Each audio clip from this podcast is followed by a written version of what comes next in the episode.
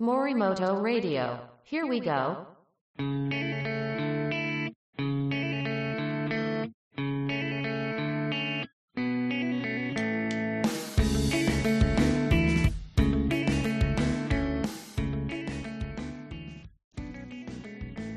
こんにちは。弁理士の森本俊明と申します。この番組は弁理士の森本俊明が知的財産、科学技術、その他の興味のあることについて紹介する番組です。お付き合いいただきますようよろしくお願いします。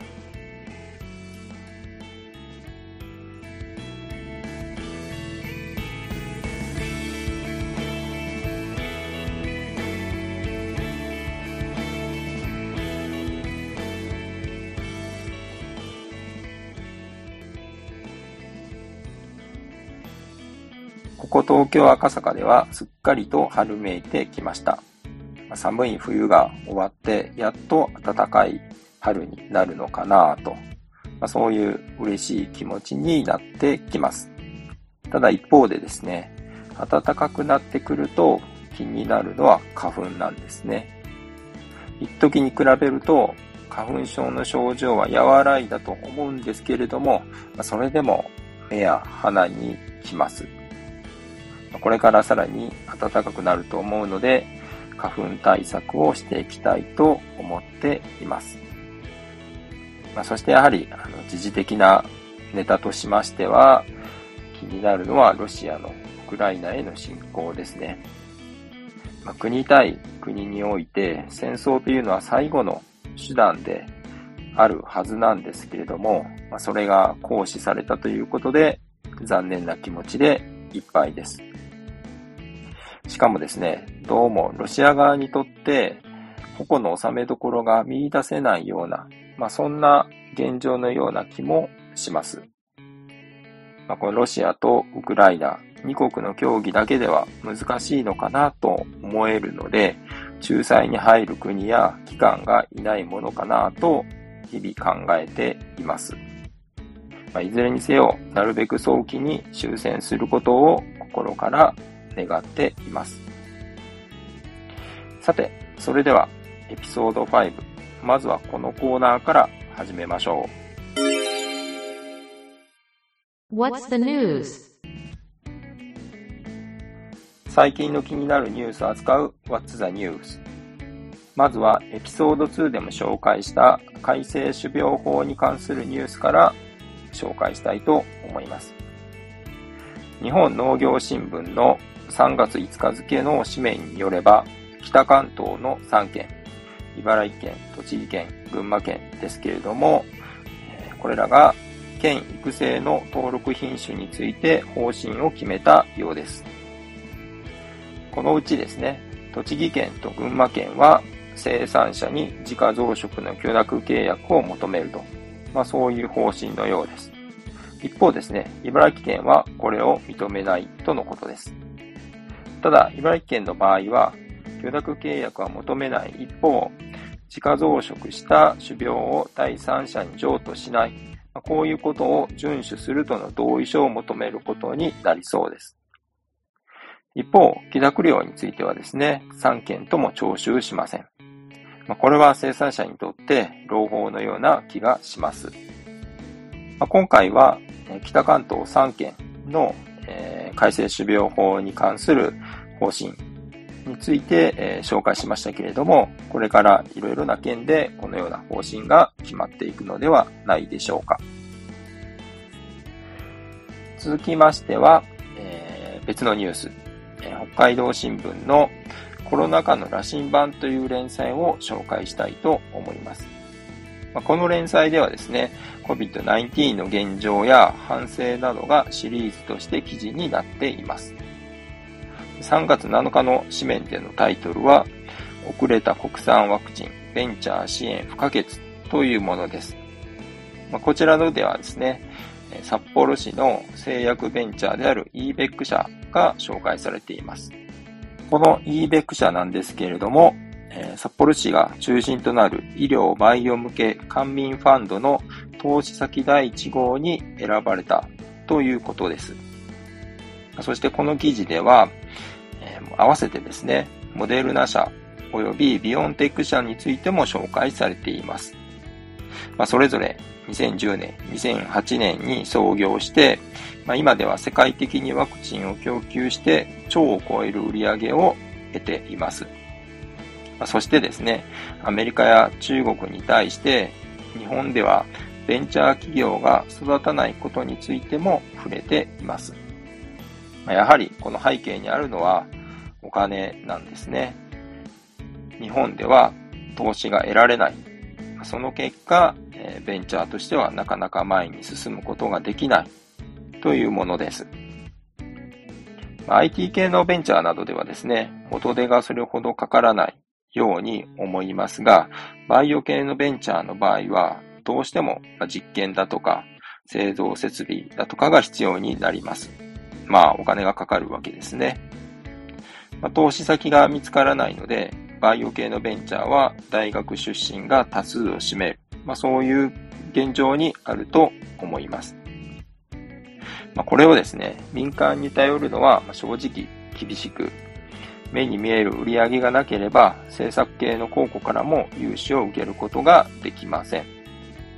日本の文化としてはですね、安定なリターンが先に来るので、投資環境がなかなか育たない。そういうことがあるのかもしれません。最近になってですね、経団連からユニコーンを5年で100社に増やすべしと、まあ、そういった提言がありました。ちなみにユニコーンというのはですね、時価総額10億ドル以上の株式未公開ベンチャーのことを言います。まあ、これがですね、えー、アメリカではユニコーンは約300社あると言われているのに対して、日本では10社に満たないという、まあ、そういう状況にあります。この背景にあるのは、まあ先ほど申したように、やはり投資額で、年間ベースで考えると、米国ではベンチャー企業への投資額が20兆円弱あると言われているのに対して、日本では1500億円程度だと言われています。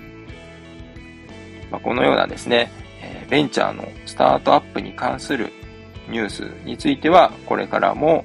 触れていきたいと思います。それでは、続いてはこちらのコーナー。What's the topic? What's the topic? では、自ら体験したこと、身の回りで起きたことを紹介します。今回は映像作品を紹介したいと思います。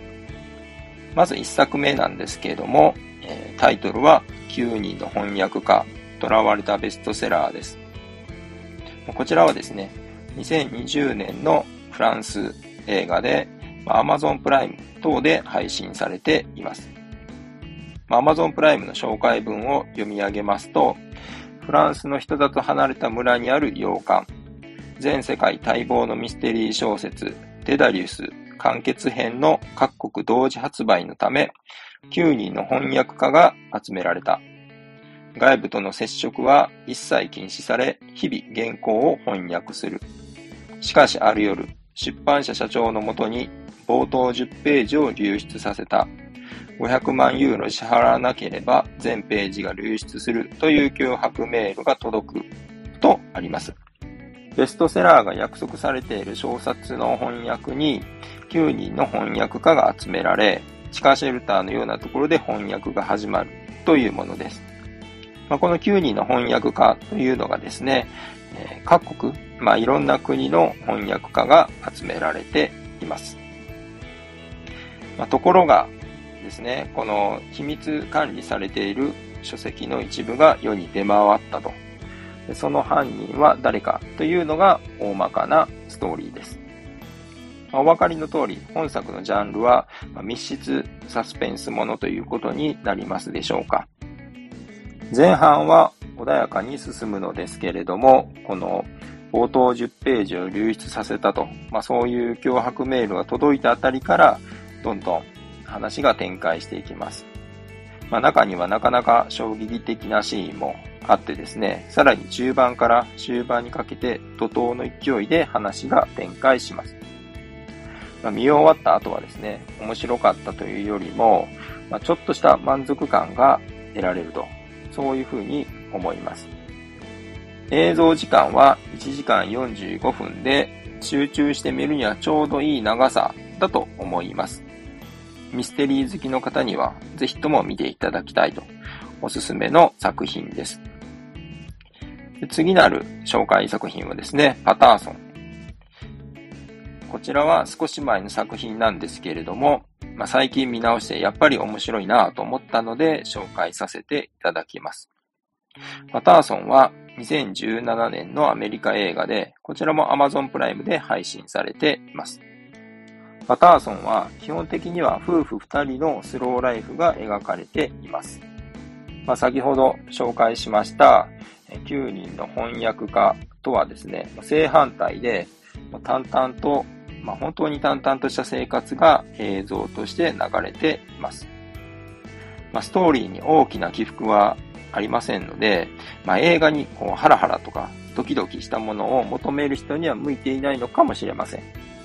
まあ、一方でですね、伏線などもほとんどないので、まあ、頭を空っぽにしてぼーっと見ていたいという人には最適なように思います。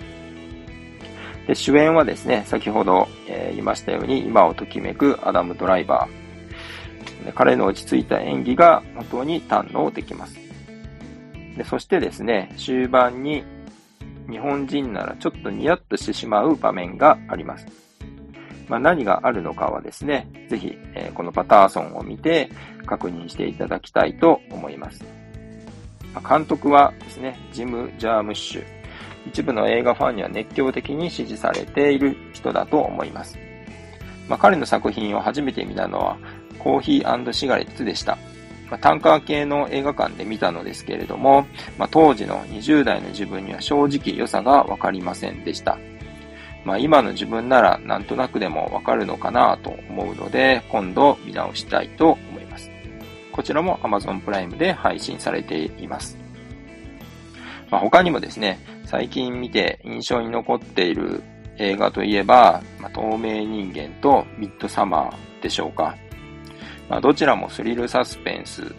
というか、ま、ミッドサマーの方はホラーに入るのでしょうね。ただ、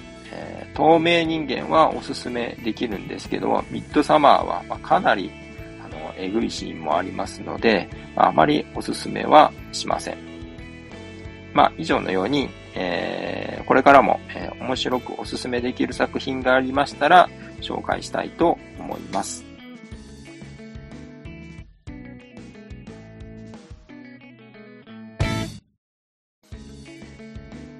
今回のエピソード5の内容は以上になります。技術系のニュース2本と最近見た映像作品について紹介しました。それではエピソード5を最後までお聴きいただきありがとうございます。次回のエピソード6の配信をお待ちください。それでは、さようなら。